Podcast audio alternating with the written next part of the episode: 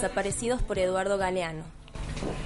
Desaparecidos los muertos sin tumba, las tumbas sin nombre, y también los bosques nativos, las estrellas en la noche de las ciudades, el aroma de las flores, el sabor de las frutas, las cartas escritas a mano, los viejos cafés donde había tiempo para perder el tiempo, el fútbol de la calle, el derecho a caminar, el derecho a respirar, los empleos seguros, las jubilaciones seguras, las casas sin rejas, las puertas sin cerradura, el sentido comunitario y el sentido común.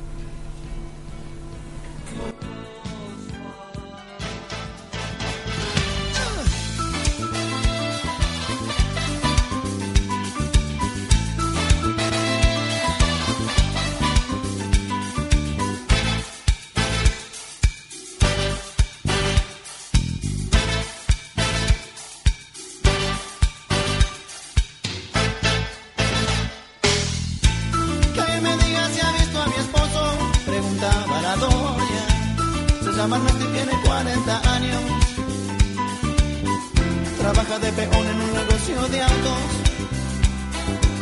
Llevaba camisa oscura y pantalón claro.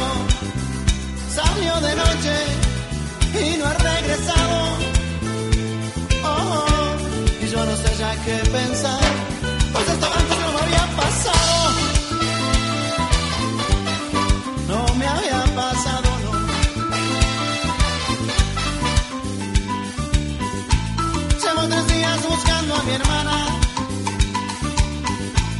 mata gracia igual que la abuela.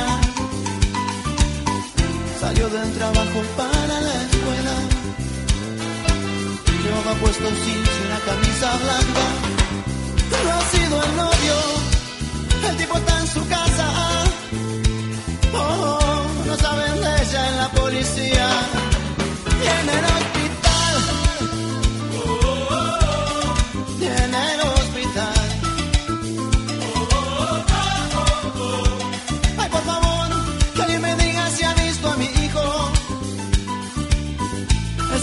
estudiante de medicina. Se llama Agustín y es un buen muchacho. Él sabe estar como cuando opina. Lo han detenido, no sé qué fuerza. Pantalón blanco, camisa raras. Paso ante hacer. Paso ante hacer.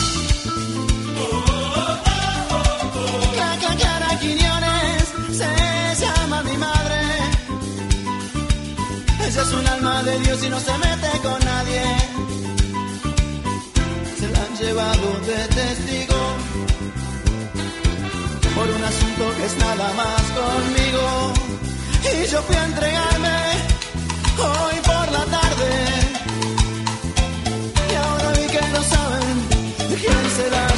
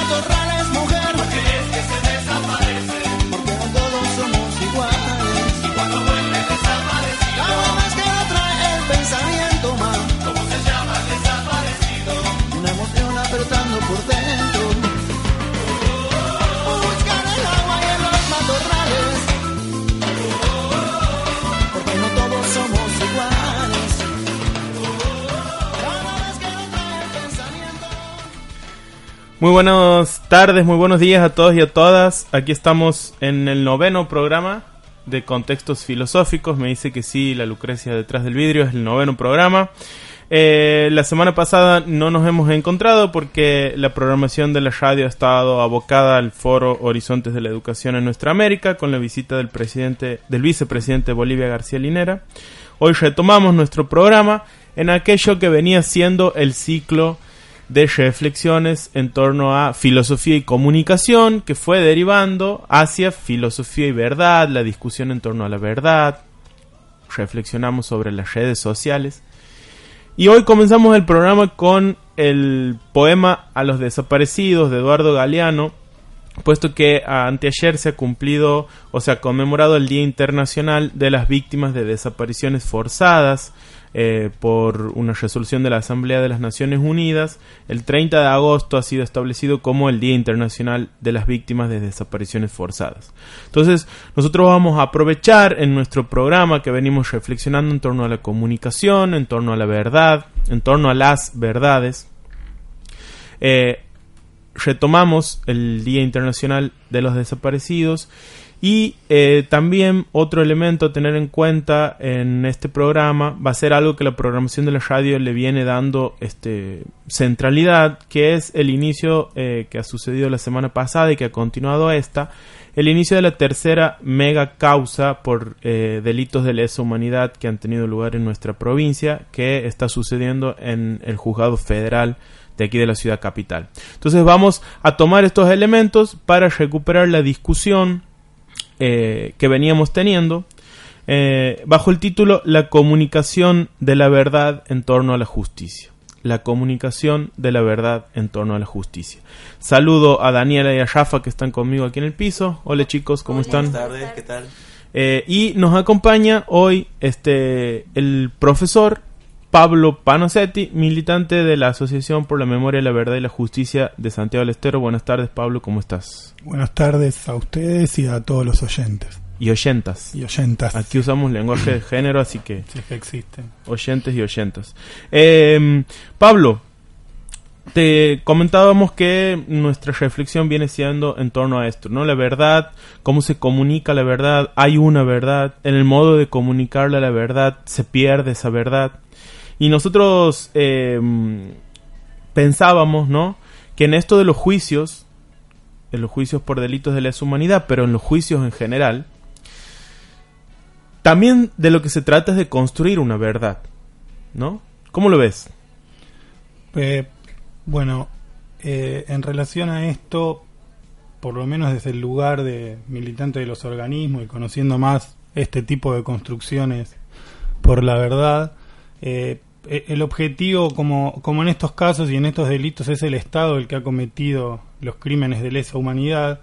La búsqueda de justicia está relacionada con que el Estado, a través de uno de sus poderes, reconozca los crímenes cometidos y juzgue a los responsables de los, de los delitos.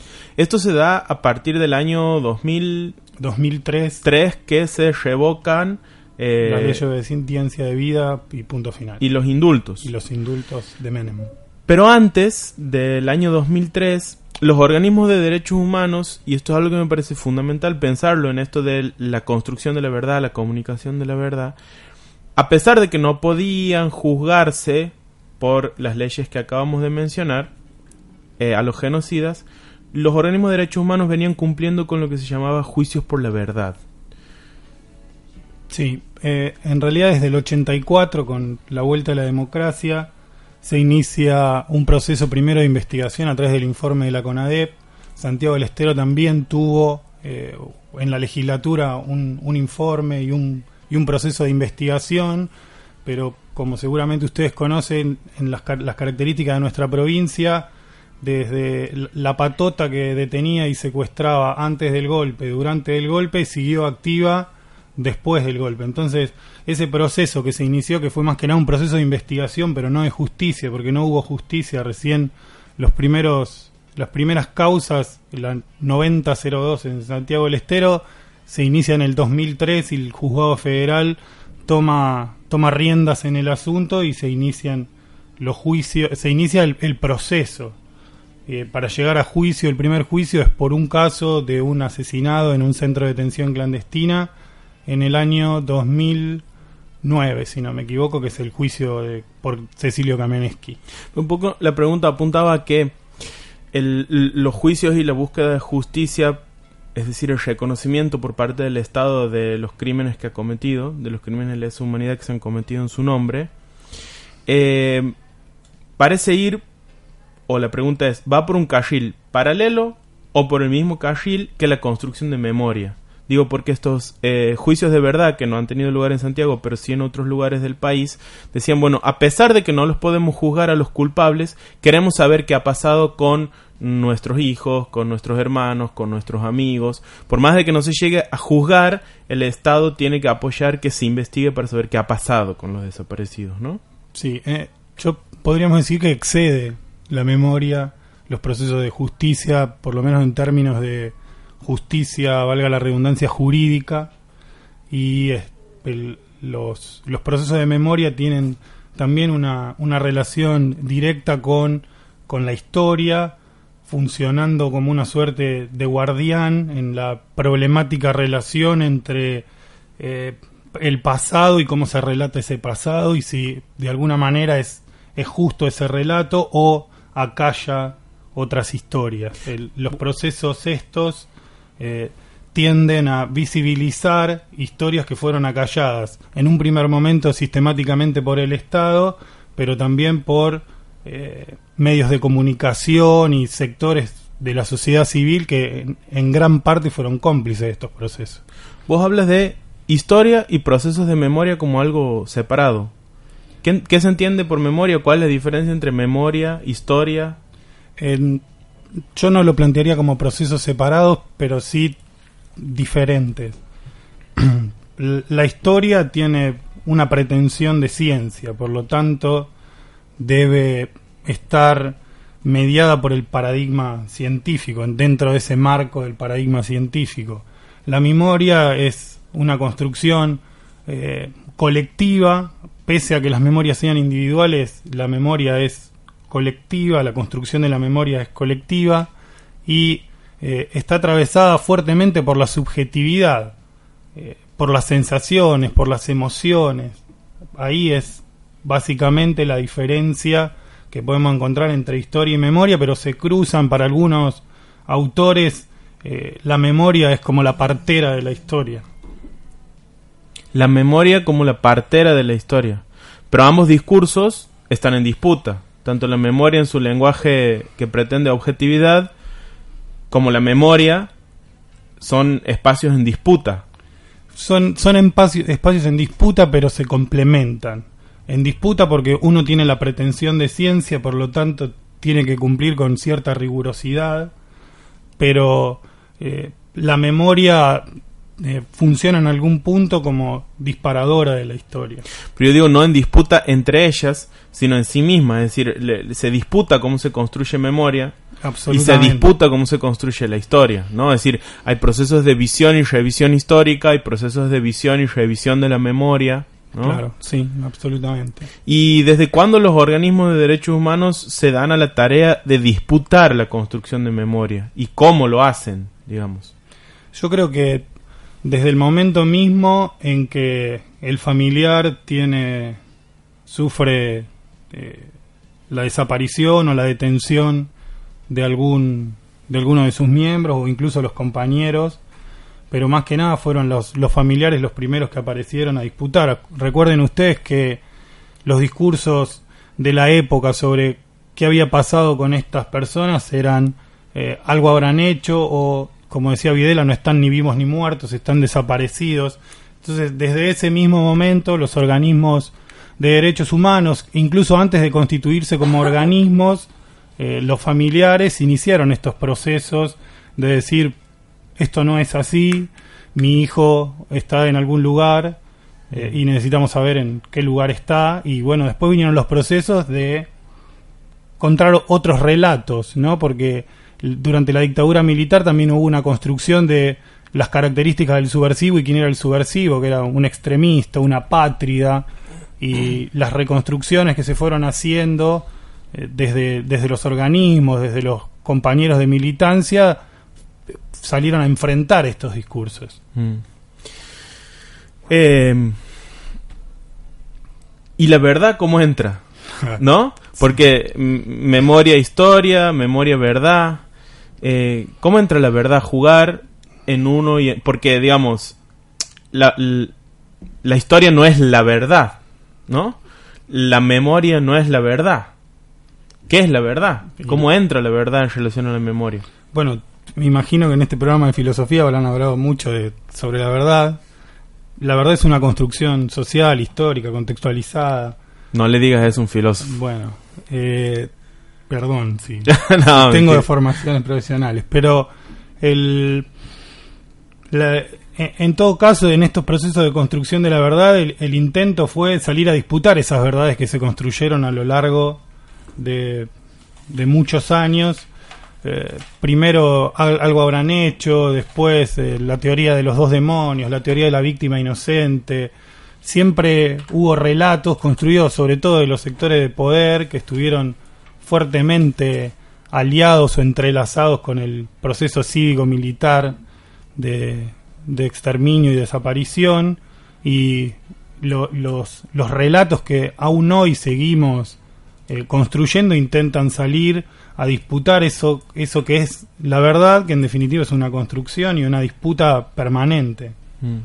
Y vos, siendo un actor involucrado en esos procesos de disputa, tanto por tu militancia en la asociación como en las clases, digo, porque a los que nos toca conversar sobre historia con los estudiantes, ¿no? Eh, porque quien enseña ciencias sociales en algún momento toca la historia, quien enseña filosofía en algún momento toca la historia. Eh, por más digo que no dejes estrictamente la materia de historia, ¿Cómo, cómo, qué evaluación haces? ¿no? Como militante, como profesor, ¿en qué momento estamos de esa construcción de historia? Porque yo tengo la sensación que hace un par de meses atrás o, considerábamos que la, disputa por, por, esa construcción de memoria, por, la verdad, estaba como, como ganada, por decirlo de alguna manera, ¿no? Y sin embargo hoy escuchamos al presidente que dice ha sido una guerra sucia, ¿no? Este, el jefe de gabinete que plantea algo parecido, eh, y como que se ve reemerger ciertos discursos que parecían este, olvidados o, que habían sido dejados ya en el pasado, ¿no? Sí, eh, interesante la pregunta. Justo hoy leí una nota de ayer de Silioni, quien fuera ministro de Educación de, del último gobierno de Cristina, y él planteaba que hacía un- como una estadística y sostenía que el 70% o más de los estudiantes sostienen que en la Argentina, en el periodo de la dictadura cívico-militar religiosa, hubo 70%, de, el 70% de los estudiantes dicen que hubo terrorismo de Estado. Eh, un porcentaje de menor habla de, de guerra sucia y un porcentaje más chiquitito, no me acuerdo de qué habla, la verdad. Lo leí hoy y se me escapa, pero quería recuperar este número reconstruido por Silioni. En la nota no, no está ni la encuesta que construye, pero viendo en las aulas se ha construido mucho en relación a, a otra forma de relatar la historia y pensando esto de, la, de que la verdad es una construcción, eh, podemos decir que ah, hubo un gran avance, pero como es una construcción, la disputa aparece nuevamente. En este caso, en la cabeza de un gobierno que tiene otro signo político y otra intencionalidad. Nosotros podríamos aprovechar el espacio para, para discutir esto de que hubo una guerra, una guerra sucia y que el Estado es el responsable a través de un plan sistemático de exterminio de la, de la desaparición de personas. ¿no? Me parece que eso tiene que quedar claro en este espacio que es un medio de comunicación. Eh, para cerrar, Pablo, por así enganchamos con el tema que viene, porque eh, nosotros el, próximo tema que vamos a tratar justamente tiene que ver, siguiendo en esta, en esta clave, con cuál es el, valor o la trascendencia que tiene la verdad dicha por un tribunal, ¿no? La verdad dicha por un tribunal. Sobre todo en relación a esto de que ahora están siendo procesados tres jueces penales, ¿no? Que hasta la semana pasada decidían la vida y la libertad de las personas. Y de repente nos damos cuenta con que eran tres corruptos, tres coimeros, tres, ¿no? Eh, y entonces ahora ya no son más jueces y ya no deciden más sobre esa verdad, que es una verdad que tiene acción directa sobre la vida de las personas, porque deciden si vos vas a estar libre, deciden si te van a quitar un bien, deciden si te van a embargar la casa, ¿no? Entonces, ¿qué sentido, cuál es el valor que tiene, por ejemplo, lo que determina un tribunal? Digo, porque a veces falla, como fallado la semana pasada en Córdoba, y hay veces que falla dictándole la prisión domiciliaria a Checolás, por ejemplo. Sí, eh, tiene que ver con algo que que mencionaba al principio, por lo menos del lado de los, de los organismos, eh, es, es una acción reparatoria del mismo Estado, aunque en otro momento histórico, pero es el mismo Estado que persiguió, desapareció, desapareció eh, y cometió delitos de lesa humanidad, el mismo Estado debe repararlos. Y me parece que en ese sentido a ninguno de los familiares le va a, le va a traer eh, a sus personas queridas desaparecidas ni, ni los compañeros que estuvieron detenidos tantos años van a poder superar esos traumas, pero sí es una, una acción reparatoria del Estado que tiene que hacerlo eh, si se considera como un Estado democrático. Mm. Eh, yo mientras pensaba que, que charlar con ustedes, más o menos José me había contado que íbamos a hablar, más o menos, eh, encontré un autor que por supuesto no me acuerdo el nombre, como no me acuerdo el nombre en general de, los autores con los que trabajo, pero plantea que eh, hay... Eso está muy mal, profe. Una, una distinción, pero no es mío, por lo menos digo que no es mío y, me hago cargo. Eh, plantea que no es lo mismo eh, el olvido en el sentido del desconocimiento del pasado que el olvido en el sentido de no dar importancia al pasado. En, un, en la primera cuestión, el olvido está relacionado con la ignorancia, o el desconocimiento, y en el segundo el olvido está relacionado con un acto de injusticia. Entonces, eh, el, que el Estado reconozca a través de uno de sus tres poderes que hubo delitos, que los delitos lo cometió el Estado, que hubo un plan sistemático de exterminio, no es que hubo un par de locos que con unas copas de whisky y demás se dedicaron a, a perseguir, no hubo un plan sistemático de exterminio y, y que el Estado lo reconozca y juzgue a quienes cometieron esos delitos es un logro, en primer lugar, para la democracia, me parece, para consolidarla y solidificarla. Bien, está bueno, Pablo. Muchas gracias por habernos visitado. Sabemos que tienes que ir a cumplir con tus tareas de padre. Eh, te felicitamos por eso también. Eh, así también se hace democracia. Y bueno, eh, está abierta la invitación para cuando quieras venir. Eh, yo quiero robarles un minutito para invitarlos a una actividad que se va a realizar mañana en el Zoom de Humanidades eh, y está relacionado con esto. Se llama la, es, se va a presentar un informe sobre complicidad empresarial en la desaparición de personas. Es un informe hecho por distintos organismos, entre ellos el CELS y el programa Verdad y Justicia. Y bueno, vienen dos, dos compañeros, 18-30 horas los esperamos y tiene que ver con una pata que ha sido invisibilizada en, la represión de este periodo, que es la, pata civil, que tuvo este, tanta responsabilidad como los militares, que eran como el brazo ejecutor. Pero bueno, estos señores vamos a ver cómo están altamente implicados. Muchas gracias. Mañana a las 18 en el Zoom de Humanidades. 18.30. 18.30.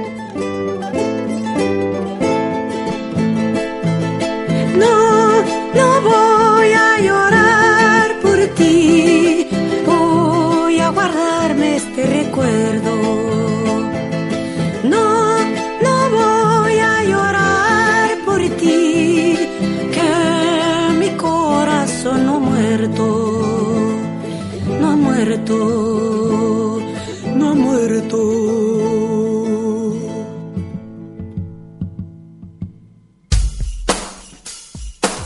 Quieren sueños de nuestra tierra o vislumbres de cada guerra, donde los dientes de un zapoteca liberan sueños de mezcal.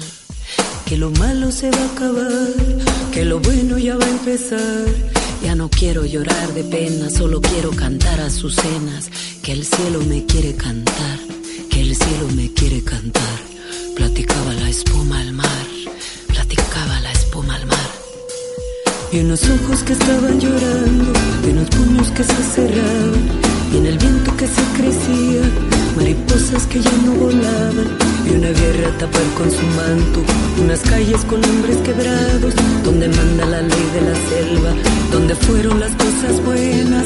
Yo te culpo por el silencio, en la culpa de una mirada, yo te busco como testigo, es un caso sin juez ni balanza, yo te busco por el bordado de mujeres y de poetas, el discurso que causa preguntas, el tejido de servilletas. Justicia, te busqué en la calle, te busqué en el diario, la televisión, en las voces sordas de los tribunales. Justicia, te busqué en las caras, te busqué en las bocas, te busqué en las mentes, te busqué en los ojos de nuestras ciudades. Sigo creyendo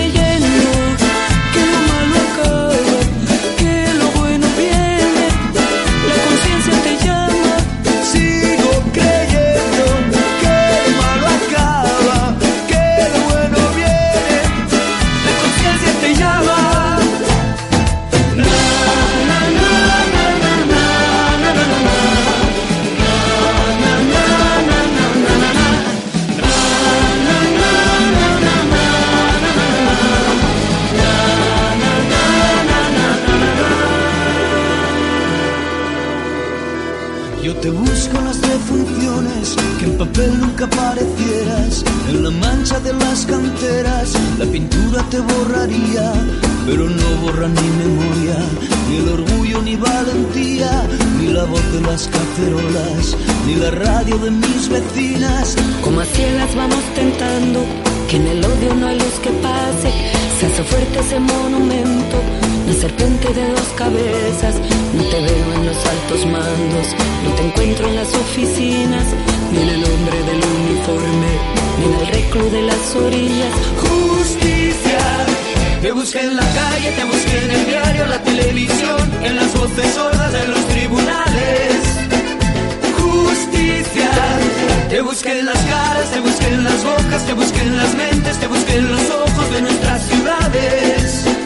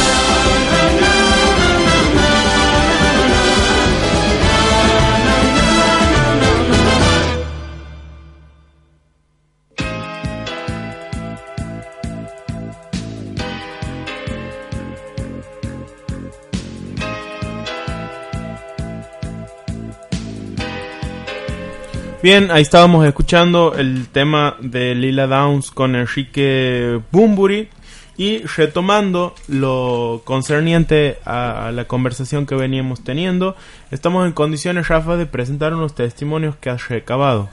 Sí, el lunes pasado, 22 de agosto, a, a partir de 10 de la mañana, estuvimos con nuestros compañeros eh, recabando testimonios. Dos testimonios. Eh, primero Luis Garay, que fue víctima del terrorismo de Estado y actual director del Instituto Espacio por la Memoria. Y de Luis Santucho, que es abogado querellante en el juicio de la tercera megacausa, quien además es defensor del pueblo adjunto. Así que vamos a escuchar los testimonios. Por fin este, llegó el día de que esta causa eh, se hace pública y pasa, digamos, a las instancias de juicio oral, con muchos este, inconvenientes, porque bueno, es una causa que lleva prácticamente 13 años de tramitación. Una causa muy particular porque se juzga a los responsables, a los más altos responsables militares, entre ellos a quien fuera jefe de policía, Guardia Herrera, subjefe del batallón 141, eh, Cayetano Fiorini, a dos eh, responsables de la justicia federal durante el terrorismo de Estado, el caso de Liendo Roca y Santiago Olmedo, eh, por su eh,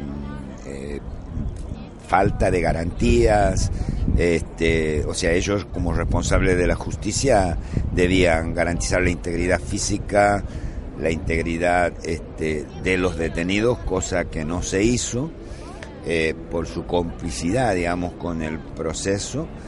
Y también, bueno, a otros responsables este, que integraban el grupo de tareas de la Policía Provincial, quienes ya en otras ocasiones fueron juzgados y que nuevamente tendrán que afrontar un juicio por la desaparición de 14 personas en este caso y este, la detención ilegal de 31 eh, detenidos.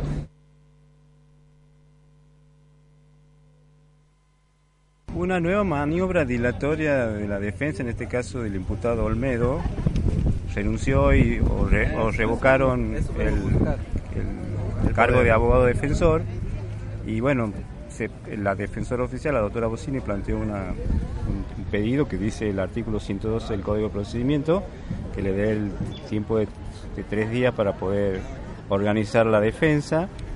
Eh, se corrió vista, en principio el Ministerio Fiscal aceptó alguna parte de esto. Es muy probable que pase un cuarto intermedio o para el día de mañana o para la semana que viene. Bien, eh, parece ser que el planteo es que no se inicie este debate. Sí, bueno, inclusive se negaron, interrumpieron con, estado de beligerancia sorprendente todas las defensas. Eh, no quisieron que se lea la requisitoria fiscal, que es el primer acto que se hace para abrir la audiencia. Plantearon varias oposiciones y bueno, finalmente el, tema es que claramente no se puede iniciar el juicio sin este, la presencia de los abogados defensores de todas las partes. Así que vamos a esperar que se resuelva eso. Espero que no haya una nueva maniobra y, poder empezar el, juicio, que me parece que es lo que se niegan este, los imputados, ¿no? El artículo que se les estaba intentando eh, plantear, pero bueno, en este caso no son cuestiones preliminares las que se han planteado, sino cuestiones relativas a los, al estado de salud y, al, y a la situación de las partes de los... Así que los abogados, los, dos ejes magistrados están en una sala contigua, eh, no están escuchando lo, que se dice en la audiencia, hay que resolver esa situación, no quieren aparecer junto a los demás imputados y, evidentemente no quieren que se inicie este juicio. Así que, bueno, vamos a, vamos a seguir, vamos a guardar, el cuarto intermedio está y seguramente se resolverá enseguida el planteo que han hecho las defensas y, calculamos, yo estimo que podría suspenderse para mañana o para la semana que viene. Eh, le quería recordar a los radioescuchas que también pueden participar de las audiencias todos los lunes y martes a partir de las 10 horas. Eh, se extienden hasta la tarde. Y para ingresar solo necesitan llevar su documento y ser mayor de 16 años. El, juzgado federal está ubicado en la Avenida Belgrano Norte, el 525. Bien, nos comentaba también antes de irse Panosetti que los docentes que quieran llevar a sus estudiantes a presenciar las audiencias pueden ir siempre y cuando sean mayores de 16 años. Hablamos de los docentes secundarios, ¿no? Bien, muy buenos los testimonios, Rafa.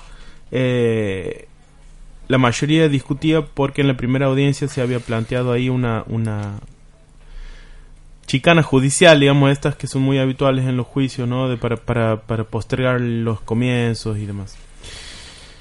Un docente de la carrera nuestra, el coordinador Alejandro Aguat, ha publicado hace un par de semanas, 15 días más o menos, un artículo en el periódico Página 12, periódico Tirada Nacional Página 12, eh, y nos acompaña Guillermo Martínez para comentar un poco ese texto que versa justamente sobre esto que estamos eh, discutiendo.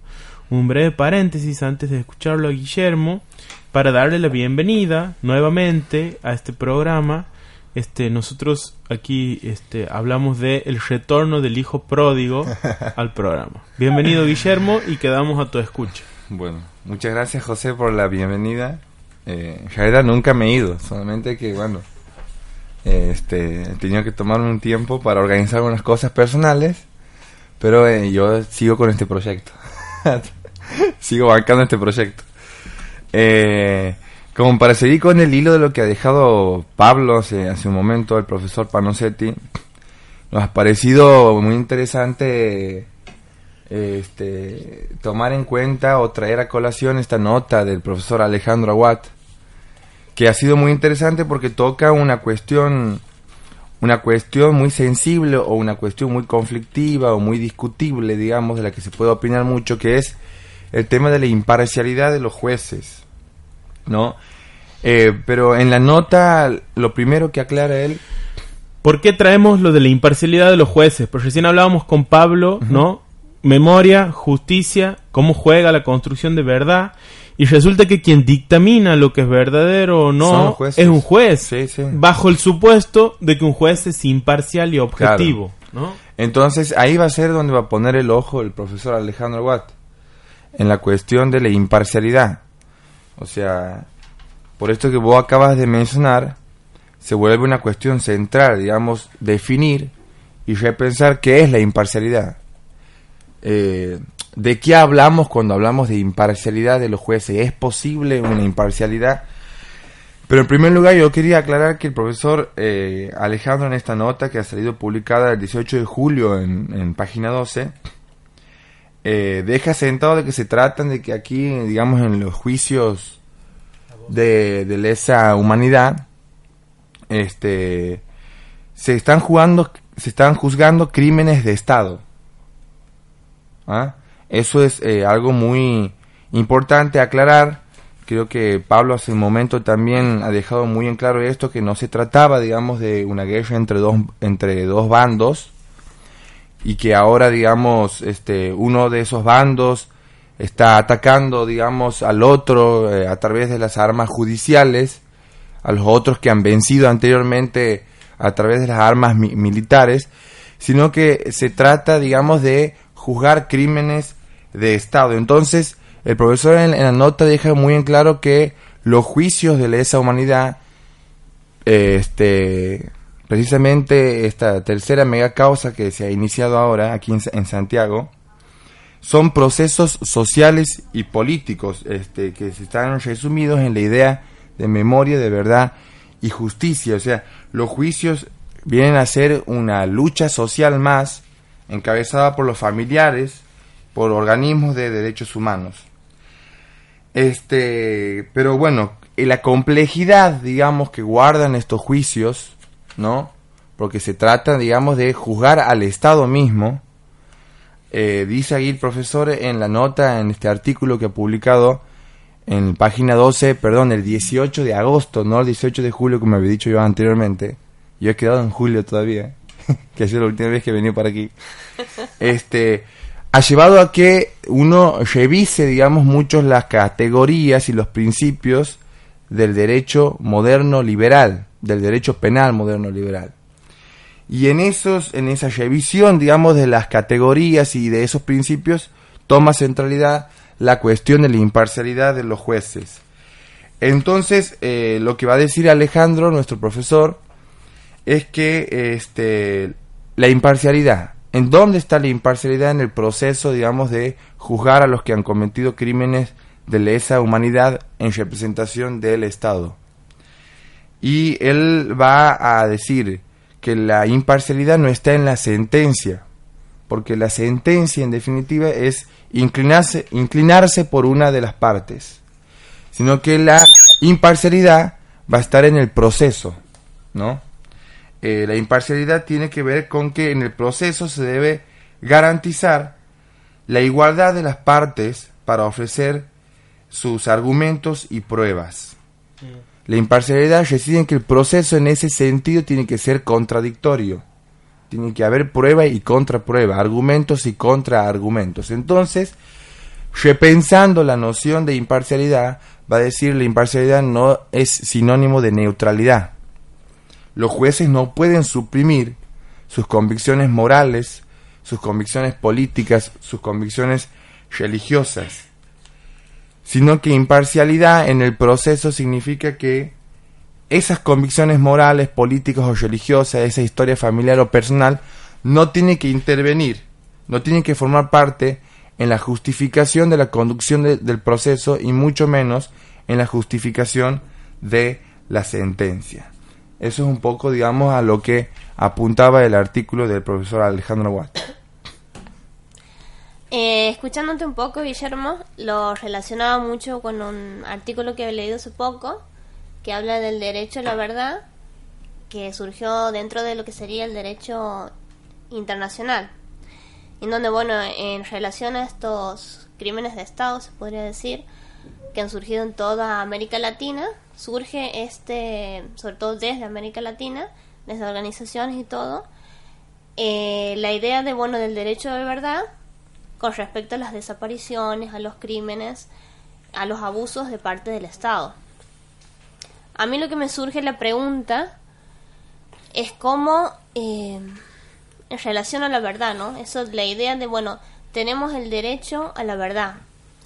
En, en emisiones anteriores de la radio habíamos quedado más o menos en debates que, bueno, esta verdad no, no existe una verdad que podríamos llamar absoluta, sino que siempre hay, eh, digamos, todo depende del contexto donde se sitúe, desde qué parte hable. Hablamos también de la construcción de la verdad. Entonces yo en relación a eso te pregunto vos, y en relación al artículo, ¿no? Si esta idea de verdad o esta búsqueda de verdad en el, en el ámbito jurídico sobre todo, no es más que una, una herramienta narrativa o simbólica más que real.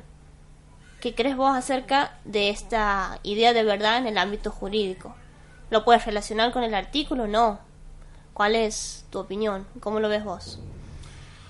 Eh, bueno, un poco con lo que comparto también, digamos, eh, con José, lo que he dicho al principio, este, y creo que es lo que se estaba discutiendo con, con el profesor que nos ha visitado en el primer bloque, con el profesor Panosetti, que, digamos, este, la cuestión de la verdad, digamos, en el proceso jurídico está íntimamente ligada con el poder o con la posición que tienen los jueces. Porque incluso también se llega a hablar de verdad jurídica como algo eh, diferenciado de la verdad, Claro, es ahí. de una verdad objetiva, de una verdad real. O sea, no sé si conscientemente, si reflexivamente está operando esa, esa distinción, pero técnicamente se habla de, existe una verdad jurídica. La verdad jurídica es esta. ¿Qué significa eso? Que se han tomado, digamos, se han cumplido todas las reglas y las garantías del proceso y se ha llegado a esta sentencia. Y eso es una verdad. Este, ahora, lo que uno puede problematizar desde un punto de vista más sociológico, digamos, es que el campo jurídico con sus herramientas es en sí mismo un sistema más de veredicción, de construcciones de verdad, ¿no? Ya eso mirándolo desde afuera. Entonces eso ya, ¿Cómo ya sería vendría... Bueno, eso yo creo que ya viene a ser, di- di- digamos, un, un tema, digamos, para analizarlo mucho más amplia- ampliamente. O sea, este, por eso yo decía que poder ser objeto, digamos, de la, de, de la sociología. En cuanto a que eso, y hay que mirarlo al campo jurídico como, como, digamos, como un campo social, en donde, bueno, este, tiene sus propias reglas, este, también, bueno, hay intereses en juego, eh, y tiene su propia forma, digamos, de construir la verdad. Entonces, un poco también uno tiene que ver cómo eh, el derecho, el derecho, este, en, el Estado democrático, eh, esto nos lleva a pensar cómo el derecho en la democracia cumple un rol fundamental, porque todo tipo de problemas, digamos, tanto los problemas económicos, sociales, los problemas políticos, se terminan discutiendo en ese ámbito, en el ámbito del derecho, en el ámbito de la justicia y con las herramientas de la justicia. Y después viene la, la sociología y nos, y nos hace ver que es la- el ámbito ese de la justicia que por ahí está por demás sa- sacralizado, ¿no? Eh, es un campo social más, donde hay intereses en juego como en cualquier otro grupo social o en cualquier otro ámbito. En los últimos años eh, se ha visto una particular injerencia, que continúa creo en este 2016, una particular injerencia de las decisiones judiciales sobre el ámbito de lo político, ¿no? El, el otro día el fallo de la Corte Suprema contra el aumento de tarifas, ¿no? Pero años anteriores, este, constantemente, inclusive eh, el- la, la Corte Suprema decidiendo si una ley que había sido sancionada por la Cámara de Diputados y la Cámara de Senadores era o no, ¿no? De- con, esta excusa de la constitucionalidad, se somete a una decisión jurídica lo que es decisión política, ¿no? Y eso en- pone, pone en tensión una aporía, un límite de la democracia liberal tal como está establecida, ¿no? Y pone a tomar decisiones políticas, porque en el fondo es eso, a sujetos que no han sido elegidos por la voluntad popular. Entonces pone en tensión otra cuestión, cómo renovar el poder judicial. Claro, ¿no? sí, sí. Vos dices un poder sacralizado, su señoría, su excelencia, todavía se siguen utilizando esas expresiones, pero además, pero además es un poder que cuyas pautas de selección son muy oscuras todavía y además responde o, o- o en el que intervienen eh, sectores sociales muy acomodados de las sociedades. Digamos, hay familias judiciales, hay este tradiciones de jueces, de fiscales, de, Mm. ¿no? Entonces es un poder muy corporativo y muy endogámico, ¿no? Al cual solo pueden acceder aquellos que han accedido a un determinado tipo de formación universitaria que es la formación universitaria de los abogados. Entonces, ahí, ahí hay un montón de preguntas que Sí, hacerse. sí, sí. Como por ejemplo, ¿por qué un, un juez tiene que ser abogado? Mm. ¿Por qué un juez tiene que ser abogado? ¿Porque conoce leyes? Es un criterio técnico de aplicabilidad de la justicia, por ejemplo, ¿no? Y por otro lado, los criterios o mecanismos de selección de los jueces. Nos hemos horrorizado socialmente cuando se ha planteado la necesidad de otros mecanismos de selección de jueces. Por ejemplo, el voto popular. Claro. No, pero que la política se va a meter en la justicia, como si la política no estuviera metida en la justicia, ¿no? Si uno agarra, quedando no solamente en los jueces de la Suprema Corte de Justicia de la Nación o en el Superior Tribunal de Justicia de, de, cual- de esta provincia y de cualquier otra provincia, va a ver que todos los jueces han sido, son militantes de partidos políticos. ¿Sí? O sea, han sido candidatos a intendente, diputados nacionales, diputados provinciales del radicalismo, del peronismo, de la democracia cristiana, de... Y sin embargo decimos, pero ¿cómo va a haber políticos en la justicia? Y son políticos, Sí, digamos. obvio. Sí, sí. Entonces, ahí hay que mirar las experiencias de otros países. En, en Bolivia, por ejemplo, hay todo un, un- un diseño institucional muy novedoso de, selec- de mecanismos de selección de jueces donde la intervención popular es directa, por ejemplo. Y hay otros países, bueno, y yendo a, a- otros mundos y a otras formas de comprender la democracia, como son los países del norte de Europa, también los jueces son parte o, o- se someten a la voluntad popular para, para estar en, en los cargos en los que están. ¿no? Uno les plantea esto a un estudiante de abogacía o a un abogado, ni hablar a los miembros del Poder Judicial y se horrorizan, porque no se concibe otro modo de ejercer la judicatura, la judicatura que de- del modo en que hoy está establecida. Y es un modo al menos decimonónico. Responde a cánones de funcionamiento del siglo XIX, digamos. Entonces, a mí me parece que ahí hay una encerrona de las democracias liberales donde, por un lado, la verdad pública se construye en los juzgados. Y en esos lugares donde se construye la verdad de la democracia es donde menos democracia hay. Claro, esa era una cuestión. Justo pensando en los mismos términos. Este, digamos, si nosotros vemos que en, en esta democracia liberal, ¿no? En Estado de Derecho, eh, el ámbito judicial es un lugar importante de construcción de la verdad.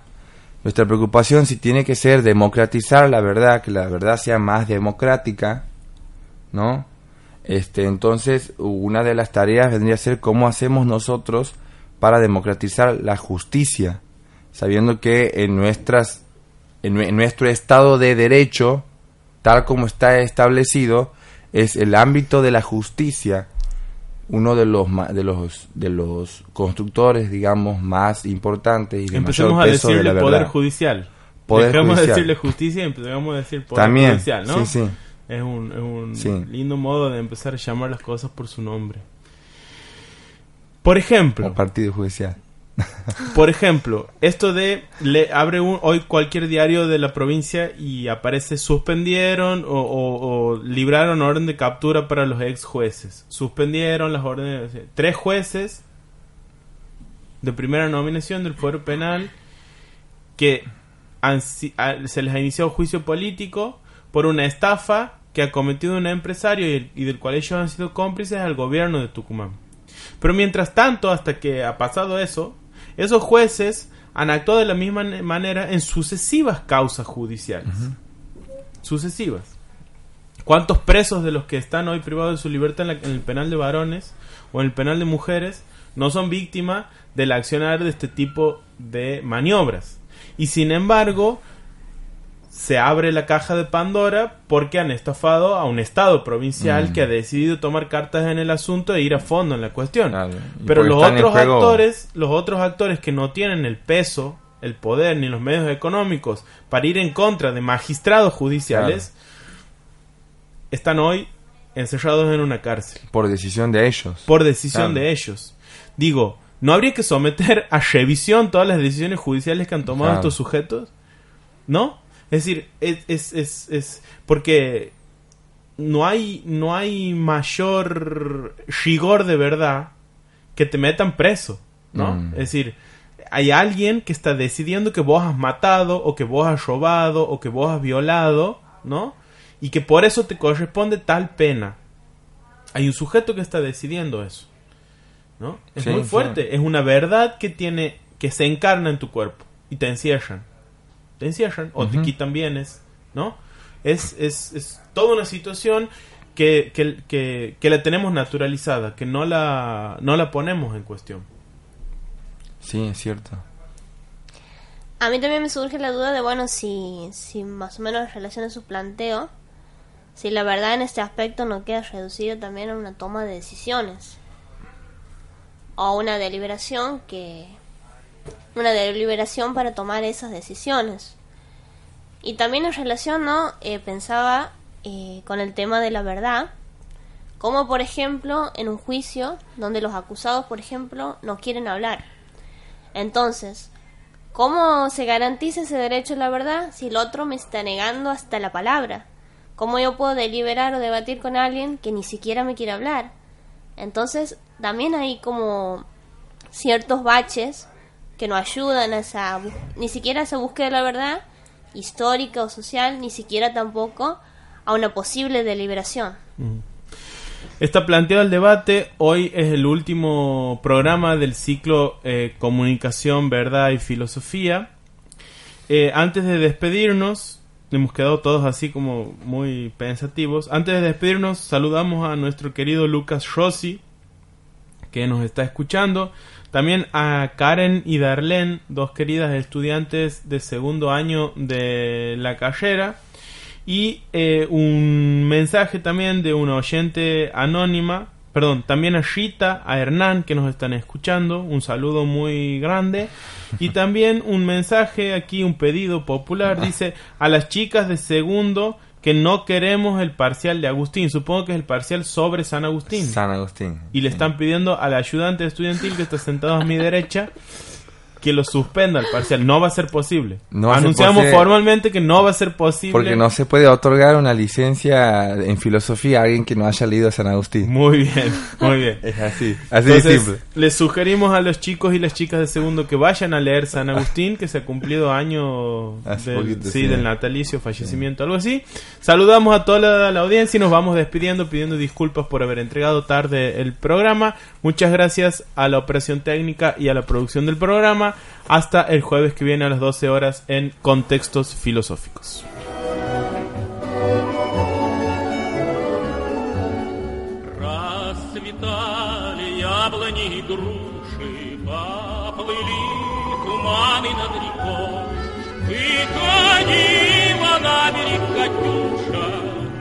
высокий берег на.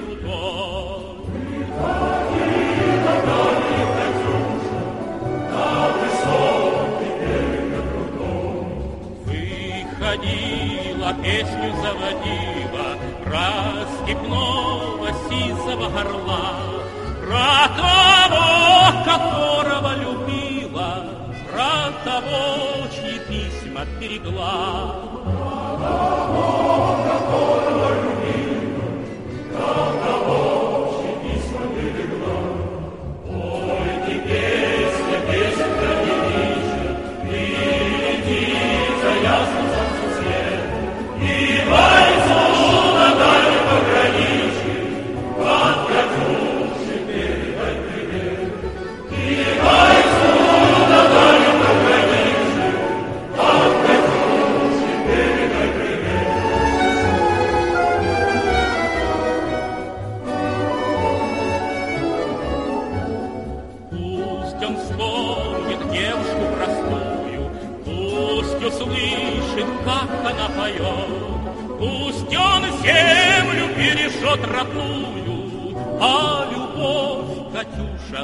说。不休